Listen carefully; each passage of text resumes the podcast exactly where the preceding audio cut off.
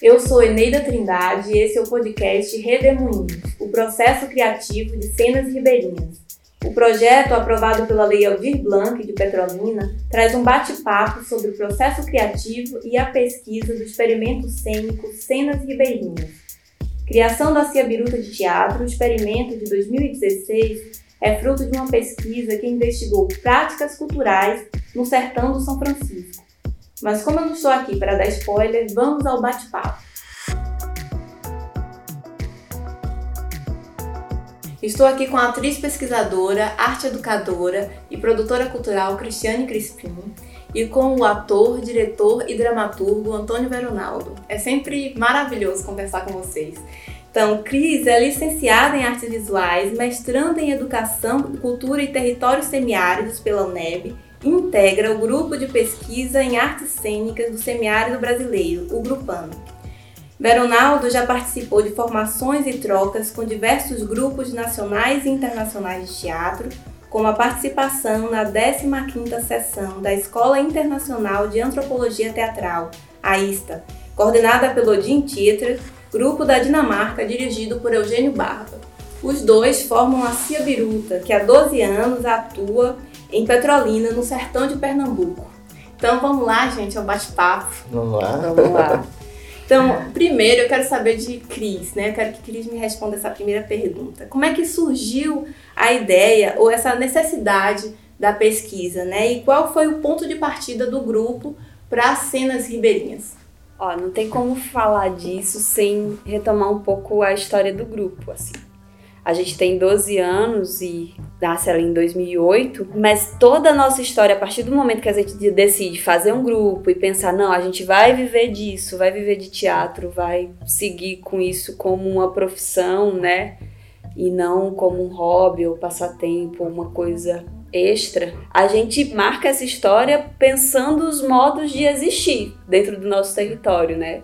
A gente é um grupo de periferia, moramos na periferia. Por um determinado momento a gente ensaia no centro, mas aí depois a gente tem a necessidade de ensaiar na periferia porque é mais próximo de, de todo mundo ali que, que compõe o grupo. A maioria da gente é preto, caboclo, tem muita mulher também no grupo, então a gente tá o tempo todo pensando quais condições a gente tem para existir como tal, né, como grupo artístico aqui no território de São Francisco. E nessa trajetória, ali em 2012, que é quando a gente concebe, idealiza a pesquisa Cenas Ribeirinhas, a gente tá com a sede alugada aqui no bairro de São Gonçalo, tá viajando a partir de um, de um contrato com a Fundação Abrim, que a gente está viajando várias cidades do sertão, se comunicando com, com, com, várias cidades que a gente não conhecia aqui, né, do, do, do Médio São Francisco. E aí a gente concebe essa, essa pesquisa no intuito de pensar quem é esse corpo da periferia, como é que ele vem parar aqui, e também quem é esse ator e essa atriz que busca uma formação que muitas vezes está ligada a referenciais culturais distantes da gente, né? A técnicas que são referenciais culturais um pouco longe de nossa realidade que a gente fica assimilando para trabalhar uma presença cênica, para trabalhar uma inteligência né, no palco. E aí a gente concebe é, cenas ribeirinhas mapeando o sertão de São Francisco. Né? A gente pensa, não, então vamos começar a pensar a gente nesse território, nesse recorte, o sertão de São Francisco. E aí a gente vai mapeando algumas manifestações culturais é, de cada cidade que compõe o sertão: Petrolina, Lagoa Grande, Santa Maria da Boa Vista, Cabrobó, Orocó. E aí a gente encontra Reisados, São Gonçalo, Capim Lelê, Pega de Boi no Mato, Festa de Caboclo, Samba de Véio, né? Daqui, daqui é o nosso maior referencial da Ilha do Maçangano.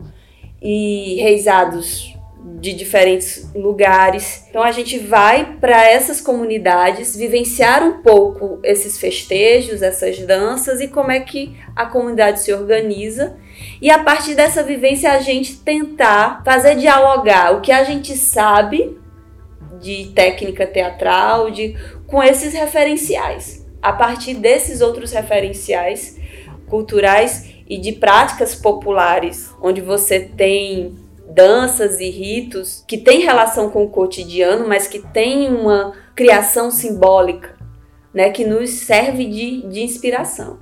A gente vai, vai indo por aí a partir dessa necessidade de se entender e de buscar uma identidade profissional da gente, enquanto atores e atrizes e diretores e, enfim, ribeirinhos que vêm, que, que estão numa periferia e que essa relação da periferia muitas vezes é de pessoas que são que, que ocupavam essa beira do rio, povos que ocupavam essa beira do rio que foram desarticulados, é, migrando. É, migrando, que quando não mortos iam sendo jogados em uma outra dinâmica de vida, de modo de vida, tirado do lugar de sua comunidade. Aí pra gente era importante estar aqui no bairro, se entendendo como comunidade, começando a se entender como comunidade e buscar os referenciais nas comunidades tradicionais. É interessante você falar isso assim, esse como essa como surgiu essa ideia, né, para vocês, né, essa necessidade eu lembro da Shimamada Adichie, né, ela falando sobre aquele, o perigo da história única, hum. né, e você falando sobre as referências, né, de como as referências que vocês têm de teatro sempre são, são vinham, né, de fora. Então é, é interessante perceber como vocês foram se colocando nesse espaço e buscando a história de vocês também, constru, construir os próprios personagens, né? Então, como é que vocês se perceberam nesse lugar e para começar a construir essas histórias múltiplas, né, de vocês. Isso traz um pensamento. Está na periferia, está no, no interior do estado, no sertão, não, isso não, não nos tira ou nos constrói uma barreira de não querer dialogar com o mundo. Ao contrário, estou aqui no meu território, mas eu quero saber o que é que acontece, quais são os fazeres teatrais que acontecem no mundo todo. Eu gosto muito da frase que se diz que o povo de teatro, existe um povo de teatro, né? E aí esse povo de teatro é o povo que cruza o mundo todo, um povo que vive em comunidade, um povo que vive em grupo de teatro. E pensar as ferramentas sociais e culturais do nosso povo para também fortalecer esse povo nosso de teatro, que nesse caso o nosso grupo, faz com que a gente possa dialogar em qualquer canto do mundo, mas entendendo quem somos. Então, entender quem somos parte do princípio de entender a nossa história. Aí vai o princípio, como cada ator, cada atriz, cada grupo tem um referencial da sua geopolítica, geocultura, então é natural que a gente entenda. Eu não vou falar da, da, cultura do outro, eu posso entender a cultura do outro, dialogar com a cultura do outro, mas eu vou ser esse ser ribeirinho, negro, periférico. Mas aí para eu poder dialogar, entendendo quais são as culturas, eu preciso entender qual é quem eu sou. Então o processo de cenas ribeirinhas ela vai tentar identificar esses códigos, essas ferramentas ancestrais que existem na beira do rio, para poder a gente entender esse fio condutor, esse teatro que a gente faz, essa, esse processo de formação sociocultural do nosso povo, que vai estar tá linkado diretamente à nossa construção artística, né? E a nossa, a, o nosso treinamento enquanto artistas de teatro. E aí não tem como você contar outra história se não for a sua.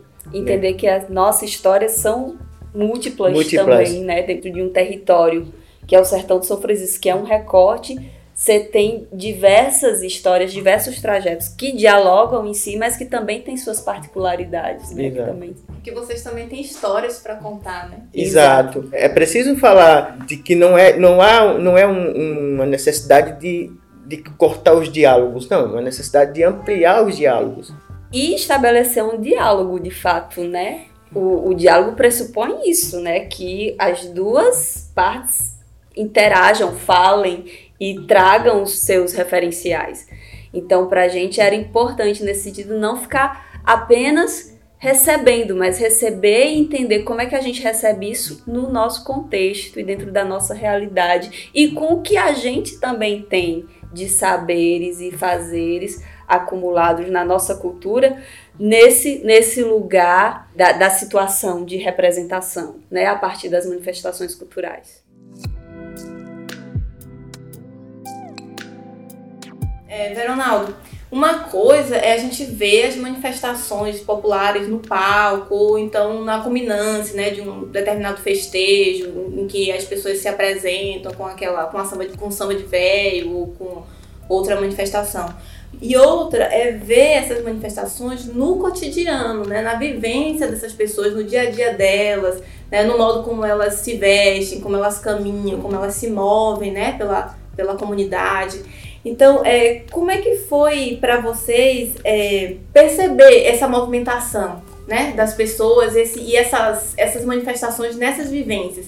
E depois eu queria saber também de vocês como é que é, vocês levaram isso para o palco, né? Porque vocês conseguem fazer isso com, com muita verdade, né? Captar mesmo essas nuances do comportamento né, da, da comunidade e dessas manifestações e levar para o palco de uma maneira diferente, mas com verdade mesmo assim. Quando a gente pensa esse mapeamento, é entender primeiro a, a estrutura física e a estrutura sociocultural da comunidade. Isso vai ser transportado para uma construção de uma técnica de atuação. O que, é que a gente estava querendo com isso? Era trabalhar tanto a energia do ator, a energia no sentido da modelação dessa, dessa energia para ação e pensar em codificar, se isso fosse possível, né? porque a gente está falando de uma manifestação que está diluída no cotidiano.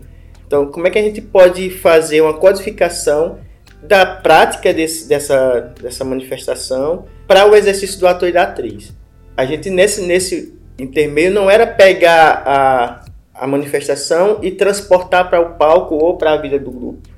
Era tentar entender ali quais são os princípios que fazem com que aquela atividade cultural se transforme em uma explosão de energia ou em um gestual único daquele povo. Então, pensar nisso o estudo da antropologia teatral, conduzido por Eugênio Barba né, e o Odin, ajudou a percepção disso, mas fazer a prática é outra história. Pensar isso, entender esses princípios que estão ali alinhados dentro da manifestação popular é outra história, é, é a vivência desse corpo que pertence a esse território. A ideia não era pegar simplesmente uma, a manifestação e transpor para a cena Aí, o que importava para a gente era entender qual era o motor, a energia, a, a base e o gestual que constrói aquela manifestação. Aí a gente teve que ir para dentro das comunidades, vivenciar o cotidiano delas, entender que, a, que aquele corpo que está ligado à agricultura, então a gente vai ver corpos que estão muito presentes a questão do elemento terra, que são agricultores né, nas manifestações, como o pessoal do, do, samba de reis do Lambedor é totalmente diferente do samba de reis da ilha do Macegano, porque a questão geográfica é outra. Lá é uma ilha no meio do, do rio. O Lambedor é uma área de sequeiro. Que é diferente do da mata. Que é diferente do da mata, que é ribeirinho. Que é beira, né? Que é beira de rio, que é uma outra geografia, um outro corpo. É um outro povo também, que é diferente do Toré dos Trucais, que também é uma ilha. Tá entendendo? Então, esse território geográfico e a prática do cotidiano, dos seus ofícios, dos seus trabalhos, vão, vão diretamente dizer que corpo vai estar presente naquela manifestação cultural. E aí é que entra a pesquisa da gente. Entender esse corpo do, do trabalho e da, e da geografia e se perceber nesse corpo também, que somos ribeirinhos, e como é que a gente vai transformar isso em ação em codificação, entendendo que toda manifestação está ligado não só à questão da, do, seu, do seu ofício, do seu trabalho, mas ligado às suas questões espirituais, às suas questões religiosas, às suas questões cotidianas. A ideia não era copiar a dança, era entender o mecanismo que aciona, porque para a gente que é de, de, de teatro, o que importa para a gente é descobrir a técnica daquilo e transfigurar aquilo para uma outra ação que é a nossa, que é o teatro, né? Vocês podem dar um exemplo assim para ficar mais claro de como é que como é que se faz isso, né? Como é que você capta essa ação, né? Nessa energia, né, que você diz para poder ser uma, um motivador da ação. Transpondo isso para o teatro, no palco, né? Para mim era era codificar tudo. Eu entendia que o samba de velho da Ilha do Maçangano tinha muita relação na sua pisada, no seu corpo que tem ali uma, uma divisão muito. um corpo que flutua na terra. Então tinha muita relação com, na minha percepção, de um corpo que era de pescadores e agricultores ao mesmo tempo. E um povo híbrido, assim, no sentido de, dessa geografia, mas também da sua formação. É um povo caboclo, um povo negro com índio, então tem tudo isso estava tá, relacionado. Então, para mim entender essa codificação, eu tive que ir, a gente teve que ir para os terreiros, né, que, que acontecia lá, e ia para as festas de reis, e ia também para o trabalho cotidiano do pescador, de agricultores, e aí a gente conseguia identificar aquele corpo e aquele código lá dentro da manifestação. E aí acontecia um trabalho primeiro de que a gente copiava o, o, o gesto ali com eles, como a dança que se ensina na, na comunidade, não tem uma formação, ah, pega aqui faz. Não, vai fazendo junto. E a gente foi fazendo junto, entendendo isso no nosso corpo, para depois a gente entender isso e transfigurar em exercício. Aí, quando a gente entendia onde acionava a energia, como no São Gonçalo, por exemplo, que a gente entendia que aquele movimento construía uma, uma camada de energia é, motriz que fazia com que os dançadores de São Gonçalo passem três dias dançando sem se cansar. E aí a gente, como é que a gente consegue acionar essas energias se não for no processo de de estar tá ali também fazendo esse movimento e depois entender, não, a partir de tal momento a gente consegue fazer tal movimento que vai acionar essa energia na gente. É, e o ritmo daquele movimento, a base. Dançar, dançar o São Gonçalo, tem várias formas de dançar o São Gonçalo. E às vezes no, na mesma roda, cada um às vezes está dançando num, com o seu corpo, com seu, seu corpo, corpo, seu corpo, com seu, mas num ritmo comum, né? Ali se estabelece um ritmo comum. E para a gente pegar esse ritmo e transpor, por exemplo, em ações práticas da cena, era bem interessante, assim, tipo, começar com o passo de São Gonçalo e ver o que é que desdobra ali do São Gonçalo para uma ação. E aí a gente criava ações, possíveis ações cênicas dentro daquele ritmo, né? De, e aí, aí desdobrava, mantendo ali o princípio energético que vinha desse é, ritmo isso. estabelecido pelo, pelo passo da dança de São Gonçalo. Esse seria um exemplo. E isso se, isso se dá em todas as outras manifestações. Como todas as manifestações são basicamente dançadas, não é uma estrutura teatralizada que tem um texto, a não ser o Reis, que tem ali dois caretas que interagem, mas é para quebrar justamente um certo, uma certa monotonia dentro do trabalho. Estou falando dos reis da beira do rio, que é diferente do reis do Ceará, que é diferente de reis de Minas Gerais, é diferente. O reis daqui ele é uma forma de totalmente diferente do, desses lugares, porque tem muita influência da, dos quilombolas, dos ex-escravos, né, e dos povos indígenas. Então é, é, outra história. Então a gente vai ver vários fragmentos de manifestações africanas e vários fragmentos de manifestações dos povos indígenas, assim, dentro da do reis.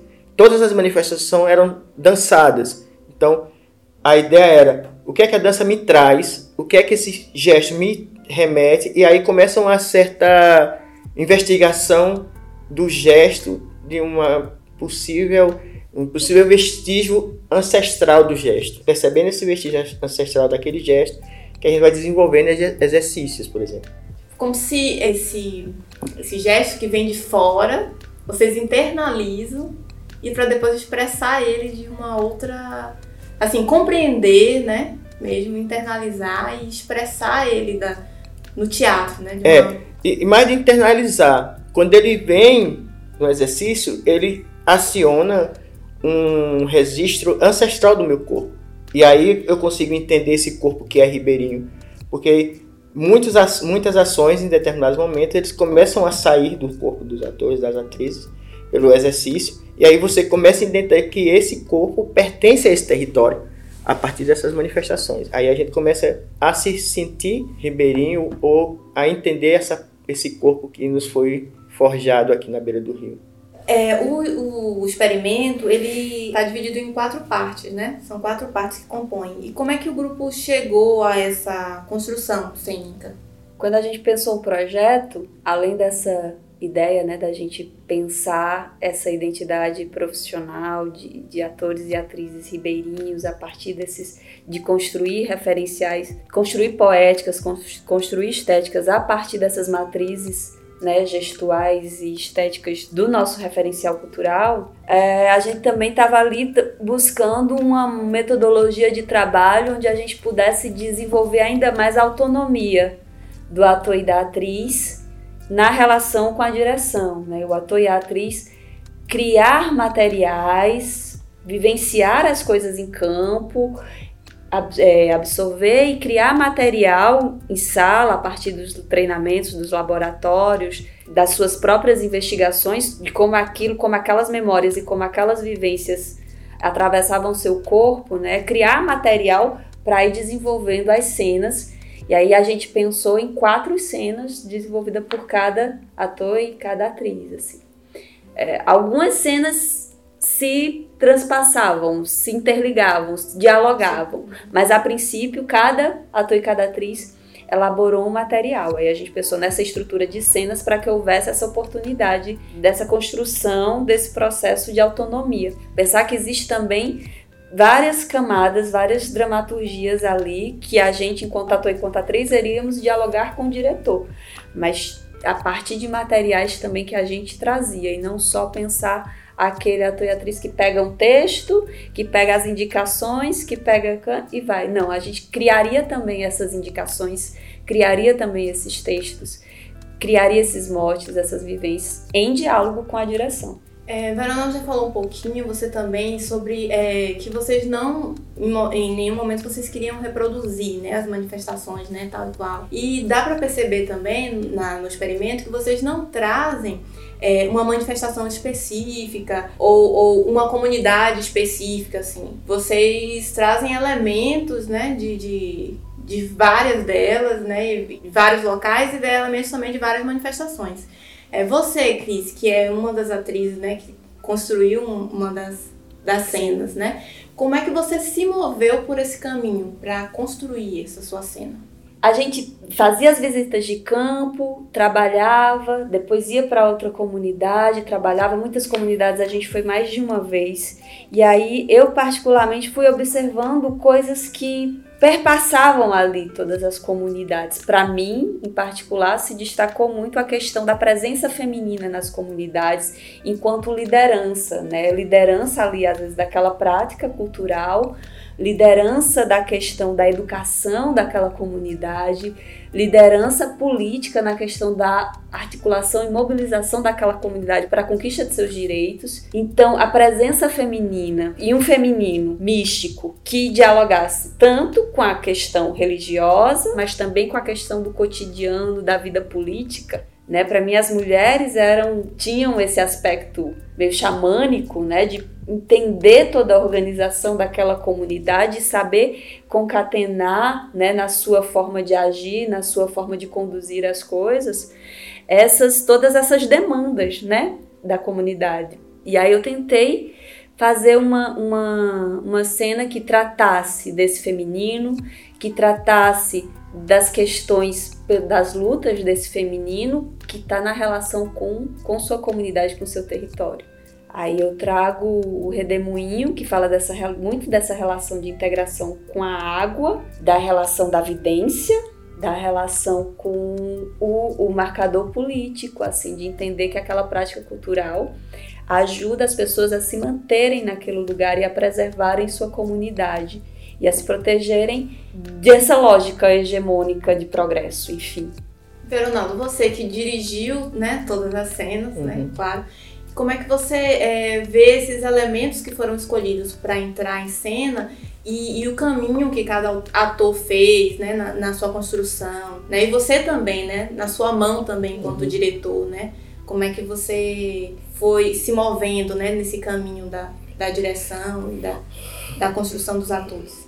Eu, eu sempre acho que esse mergulho que a gente deu no Rio a partir dessa pesquisa é um mergulho encantado, assim, no sentido de entender a dimensão que é a força da margem desse rio, assim. Isso que eles fala sobre a cena dela é, uma, é perpassa todas as outras cenas, o sagrado feminino, porque o rio é, é feminino, assim. Todas as forças que envolvem a margem do rio, ele é de uma força muito feminina. E eu tinha que entender isso então a minha preocupação na direção era manter o que as, os atores e as atrizes estavam trazendo, mas tentando deixar pulsante os, os elementos que formam a beira do rio. Assim. Tinha cenas que eu estava trabalhando com muita, muito elemento terra, a partir de, do, da cena do encorado, elemento ar, que é a cena do, dos encantados, o elemento fogo, que é a cena do pequenino, a cena de crise ela passava por todos esses elementos, perpassa né, por todos esses elementos. É tanto que a Terra está muito presente na cena de crise, pelas pedras que também são fogo, né, as pedras que ela joga. Essa simbologia que a gente ia entendendo no, no percorrer de uma planta ter uma força absurda na comunidade, que a terra cura, literalmente. A gente chegou em comunidades que a, que a matriarca estava se curando, estava doente e foi para a terra trabalhar na roça, porque ela se curava. Então, o que é que, enquanto diretor, eu estava buscando? A potência dessas sutilezas junto a esses elementos que fazem parte da nossa construção. O revelando o ser, né? Exatamente. Não estava não tava muito afim, dentro dessa estrutura, da, da coisa acrobática, da coisa da atriz mostrando. Não. É na potência da sutileza que, que se transforma a poesia. Isso que Veronaldo fala das sutilezas é muito, é muito importante. E aí eu queria lembrar que a gente teve a orientação do professor Elson Rabelo também durante a pesquisa, que, que uhum.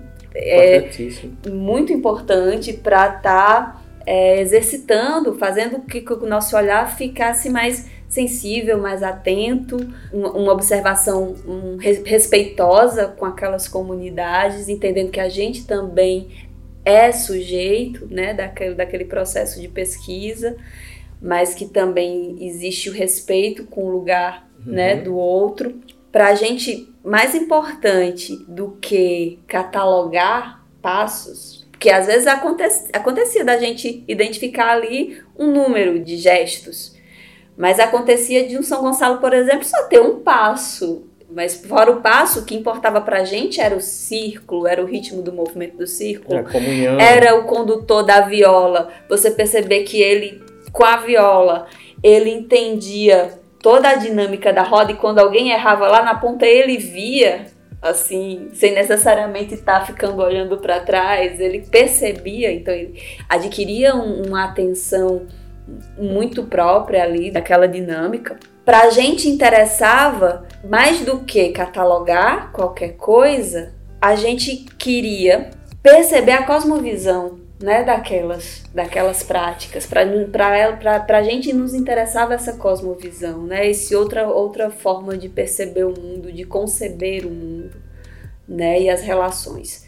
Aquilo para a gente era muito mais rico do que só repetir o passo, entende? Porque a, o passo, a manifestação que estava ali, era uma, uma manifestação de uma teia muito simbólica, muito mais complexa. Assim. É, não dá para você achar que só uma manifestação ali é só uma ponta, né? O festejo ou a dança, ele é o final de um rito, às vezes, de um ano de passagem. Então, naquilo ali é só uma ponta do que tem toda atrás da história daquela comunidade. Então, o processo de comunhão se dá nessa festa.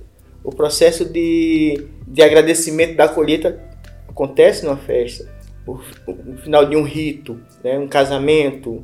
A festa ela só é um, o ponto de uma estrada que vem imensa antes, né? não é só a, a repetição daquilo, não.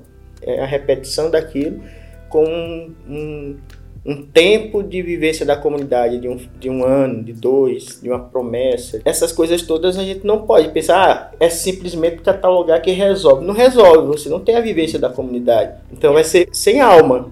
A festa não é a mesma todo ano, né? Não é a mesma Porque todo ano. Não é igual para todo A gente teve momentos que teve que a gente não conseguiu pegar a festa de comunidade. Tava lá, mas a comunidade não estava em festa. Então não acontecia. Não acontecia. E a gente Tava vivenciando a comunidade. Tava com o vizinho pescador que ensinou a gente a lançar a rede e aquilo foi pra gente uma, um outro exercício. A comunhão, a gente se deu uma das coisas mais bonitas que a gente aprendeu nessa pesquisa é entender que o que é meu é seu, é de Cris, e de se dividir. A festa é a grande partilha da comunidade. A gente tava lá, não aconteceu a dança, mas aconteceu a partilha. Chegava, tava a mesa com os peixes, com, com as abóboras. A gente saía para estudar, quando voltava, tava a janta, o café.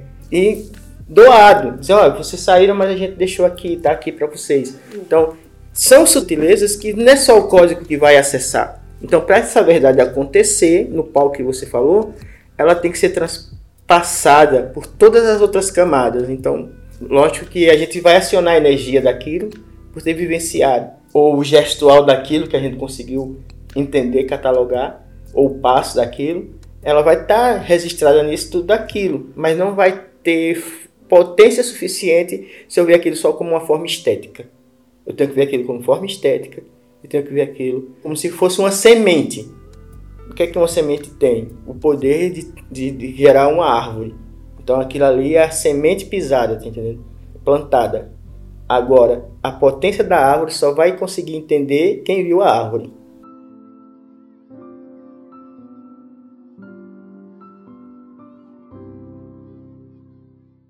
Já que vocês estão falando, né, dessa vivência de vocês, né, o que que mudou, né, após a pesquisa? O que que mudou é, na percepção do grupo sobre a região e sobre o trabalho que vocês desenvolvem?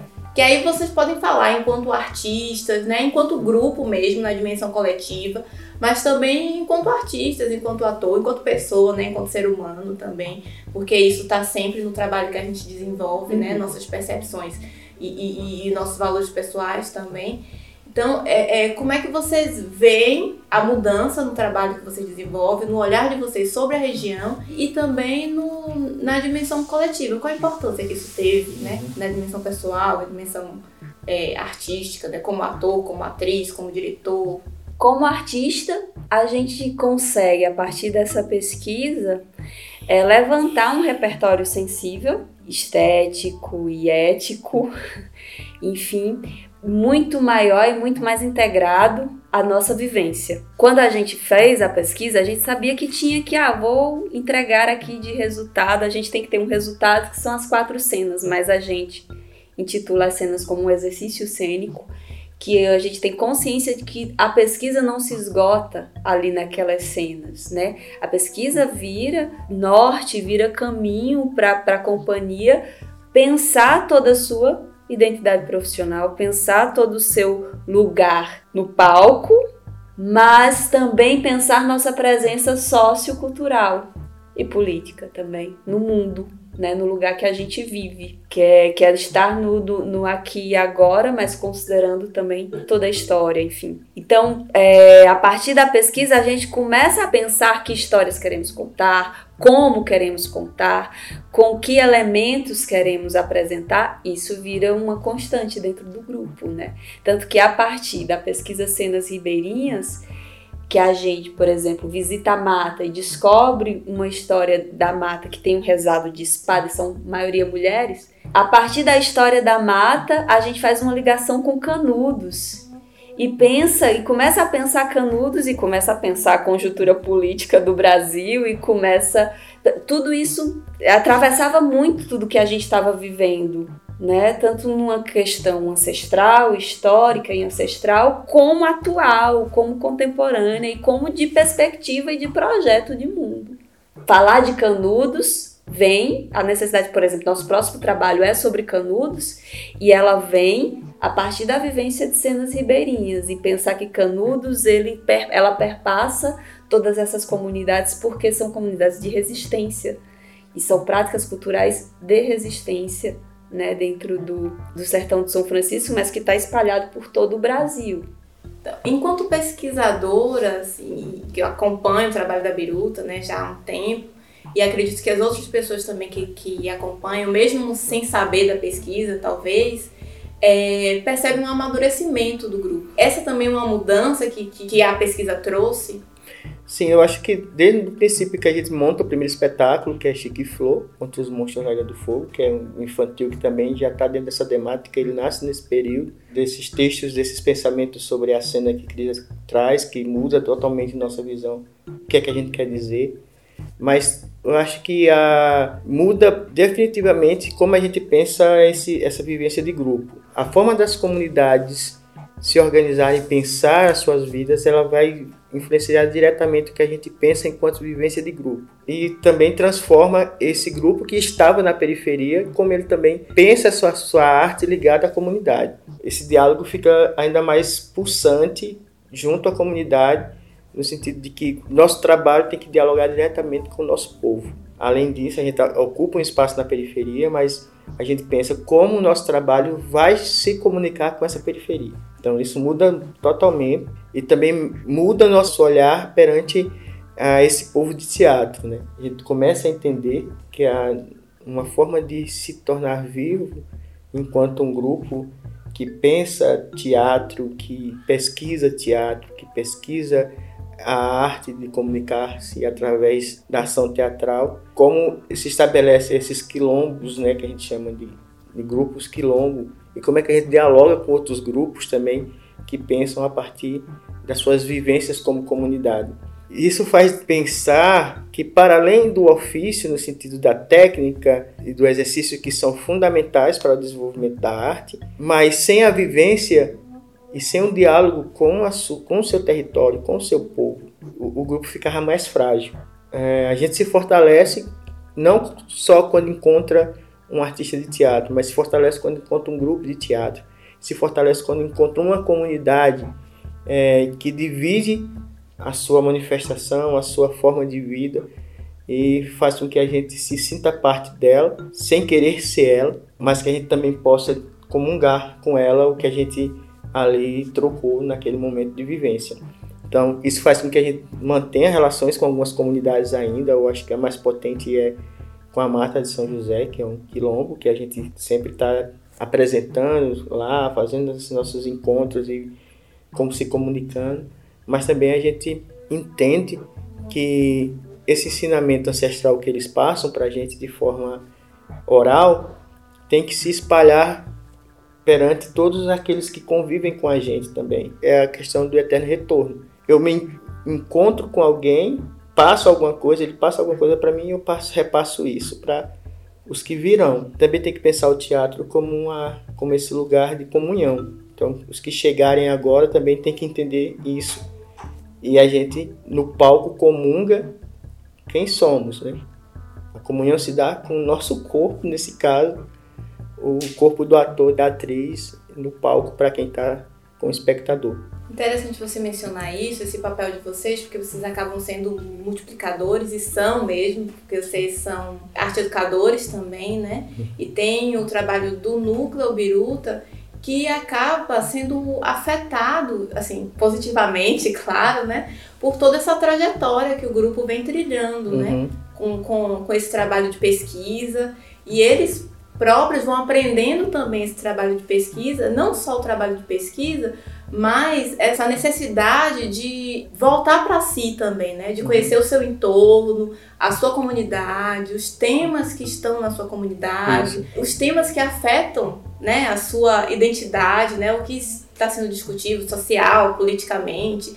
Enfim, né? Como é que é isso também, né? Esse retorno para o grupo, que é onde que é um espaço que vocês estão formando, né? Formando jovens atores, atrizes e, e, que estão bebendo também dessa pesquisa, né? Que vocês fizeram e que vocês também não deixaram de ser pesquisadores, né? Quando uhum. acabou a pesquisa de Cenas Ribeirinhas, ela continua pulsante, né?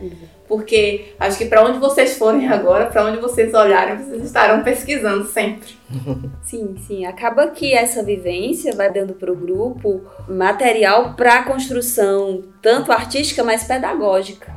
E essa relação com o núcleo vai ajuda a gente a desenvolver isso também. Como é que a gente também transforma tudo isso pedagogicamente para a formação desses atores e dessas atrizes ribeirinhas da periferia do sertão de São Francisco. E aí a gente tanto vai desenvolvendo coisas a partir do que o grupo vivencia, e aí desenvolvendo uma pedagogia que é compartilhada no núcleo Biruta de teatro, como o próprio núcleo em si, aquela configuração de diversos jovens da periferia vai desenvolvendo também práticas muito peculiares desse encontro, dessa juventude. Aí é, é bem bem interessante pensar esses diálogos, né, do percurso do grupo profissional que deságua numa prática pedagógica também, que também se retroalimenta na própria prática.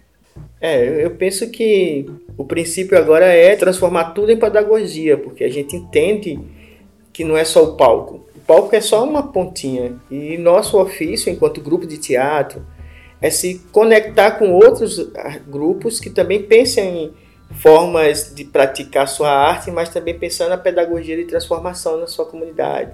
O diálogo se dá em várias frentes, assim, eu penso. Quando um jovem vem para o núcleo, ele vai se encontrar com esses artistas que pensam a arte para além do palco.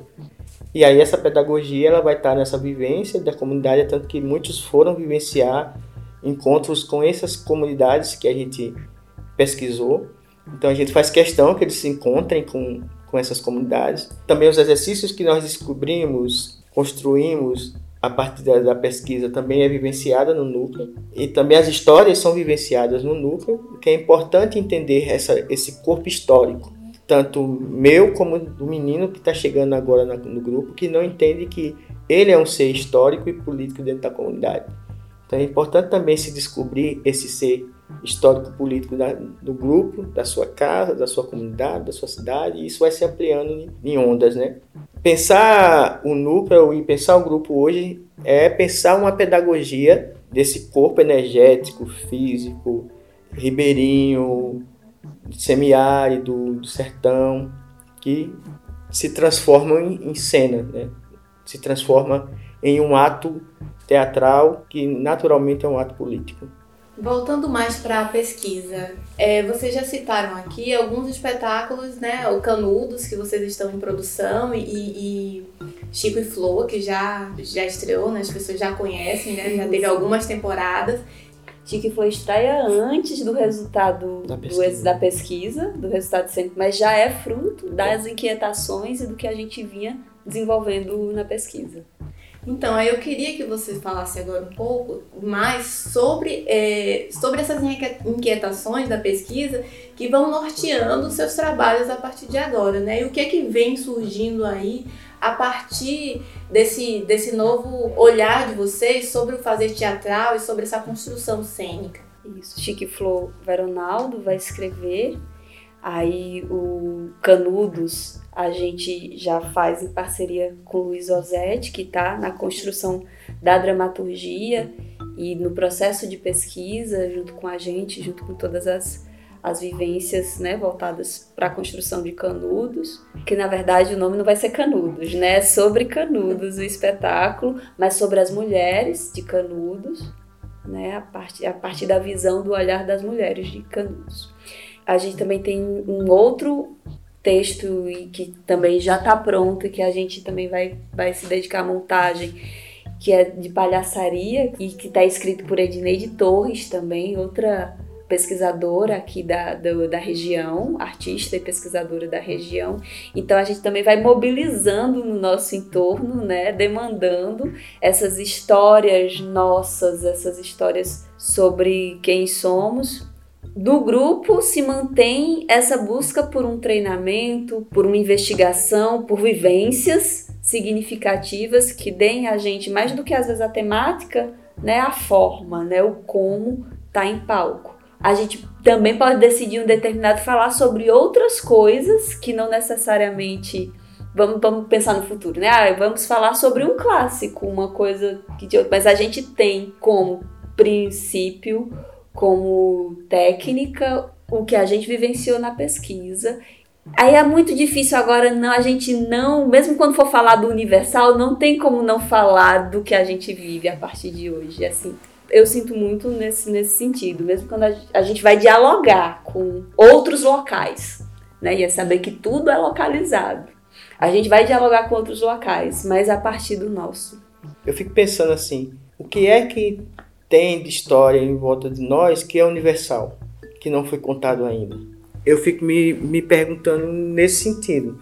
Por exemplo, Canudos passa pelo Rio São Francisco.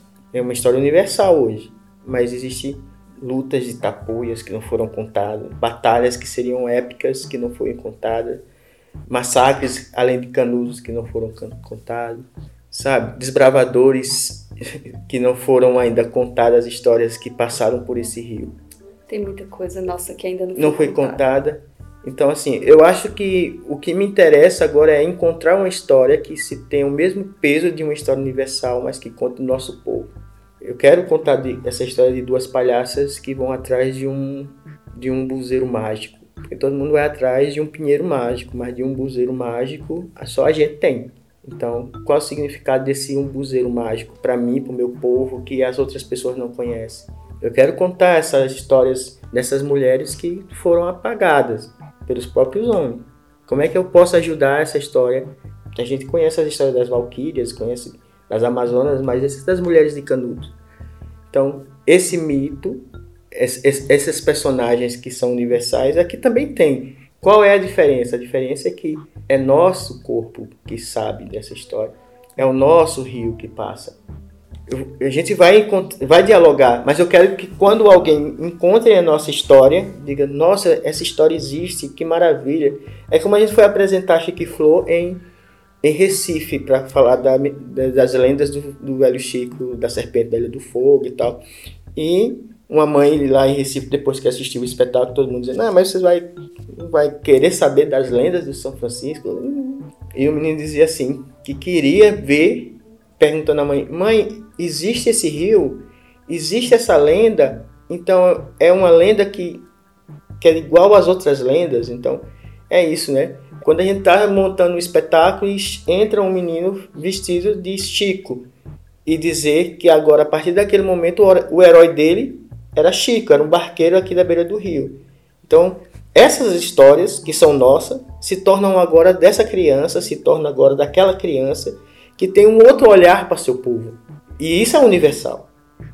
Então, é essas questões que a gente precisa colocar em pauta colocar no palco.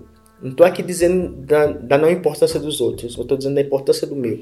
Isso, mas assim, não também que a gente, ah, não vamos mais, vão só textos ou nossos, ou autorais, ou de pessoas aqui da região. A gente vai montar a Hora da Estrela, de Clarice Lispector. Isso. A gente não está abrindo mão de, de outros escritores, enfim. Mas como é que a gente pega uma obra como a de Clarice Lispector e coloca no palco da nossa forma. Com o nosso prisma. Com o nosso material, com as nossas vivências, conhecendo-as muito bem, a gente tem muito mais propriedade, né, de realmente estabelecer um diálogo cênico potente.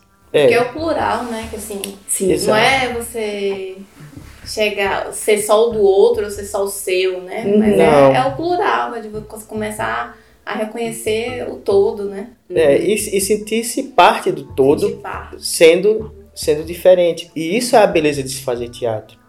Quando entendemos que somos múltiplos, mas fazemos parte de um povo, que é esse povo do teatro. E aproveitando a sua fala, a gente já está chegando ao final do nosso bate-papo tá uma delícia, mas enfim, né? Tudo que é bom acaba. Que... Espero que ruim também acabe. Por favor, Por favor. É. fique menos tempo. então.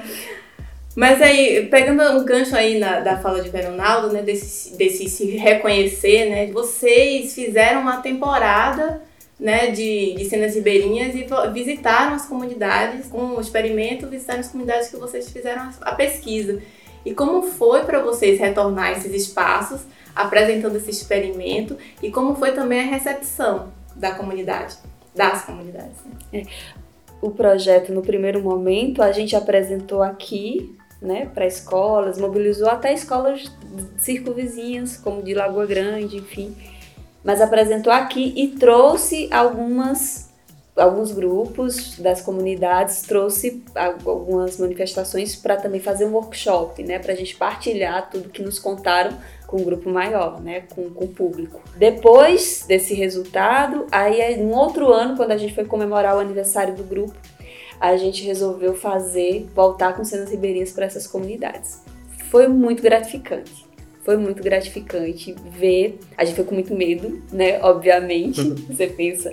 A gente devolveu, né? O, todo o documento, todo o resultado da pesquisa, a gente transformou numa revista e num documentário, que foi levado, entregue a todas essas comunidades.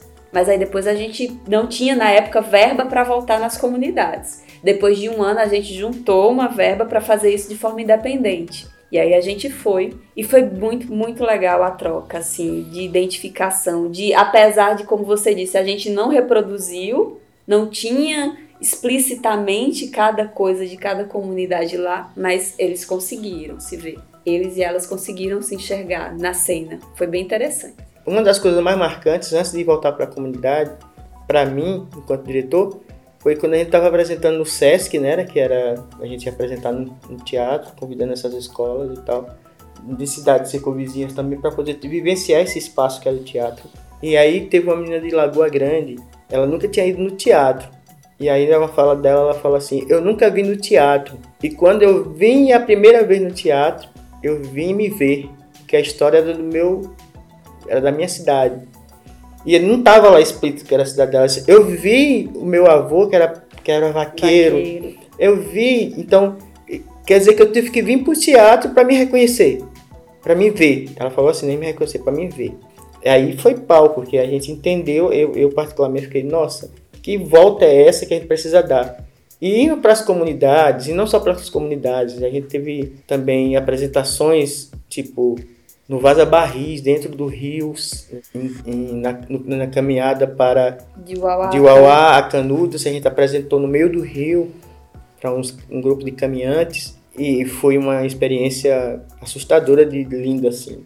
Voltar para essas comunidades também, tipo, a gente apresentou no terreiro de Dona Heloísa, e ela falar coisas assim, nunca tinha chegado coisa tão bonita no meu terreiro. E agora eu tô vendo uma peça de teatro na minha casa, no meu terreiro.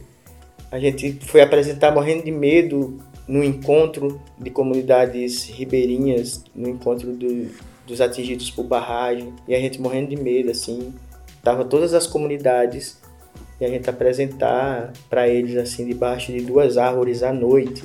E quando terminou a apresentação, eles a gente morrendo de medo, É, porque os elementos estavam lá todos também. todos. Aí a né? gente não sabe o que, é que é- o que é que eles vão ver do que a gente conseguiu captar da história deles, né? E aí saíram, terminou a apresentação, todo mundo silencioso, aí daqui a pouco eles falaram. Só queria a gente estar sem palavras para dizer como foi importante se ver no trabalho de vocês. E a gente queria dar um presente para vocês, e entregaram pra gente a bandeira deles, né? Bandeira do MAB, do Movimento de Atingidos por Barragem. É isso, assim, é um respeito imenso. Isso. E é toda vez que a Bata vê, por exemplo, a- de algumas comunidades a gente pegou uma música, o São Gonçalo que tem em todo lugar, a gente traz um pouco da música Uhum. do São Gonçalo e traz um pouco de, do, do- do referencial da música indígena. Mas é como eu disse, a gente não pega uma manifestação e reproduz ali, né? A gente deixa isso diluído ali na, na- no jogo cênico. E, e da mata não tem exatamente uma coisa que a gente olha. Tem a força das mulheres, tem tudo que também perpassa né, a cultura da gente do sertão de São Francisco, né? Que é do vaqueiro, da rezadeira, Das crianças. das crianças, da lá tem tudo. E aí toda vez ela. Aí é, aí é a gente, né, que vocês estão. é a nossa história, né? e tipo, não é a história específica, assim, mas se vê, se reconhece. É nesse... Porque tem matriz desse, desse viver em comunidade, enquanto quilombola, enquanto indígena, enquanto, enfim, enquanto esse povo que somos. Que somos. sertão. E aí essa entrega da bandeira pra gente é o reconhecimento de dizer você é um, um de É um nós. dos nossos. Aí eu não consigo mais pensar se não pensar esse corpo que é atravessado. A gente voltou com oficina, a gente não perde o diálogo. Não tem como voltar atrás. Não tem como voltar Agora atrás. só- É um redemoinho. É um redemoinho. aquele- É, um redemoinho de criação, assim. É, vai lá e Vai volta, lá, volta. E quando aí. E aí transmuta, Isso, né? Transcende. exatamente isso.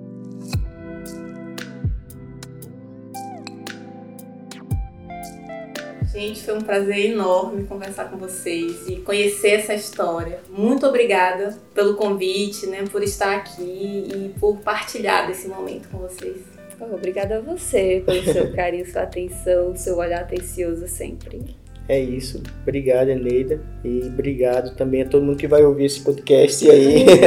Sim. E esse, esse documento memorial, né? É, aproveitar também para dizer que quem quiser saber mais da Companhia Biruta tem nossas redes sociais, né? Arroba Ciabiruta no Instagram e arroba Ciabiruta de Teatro no Facebook.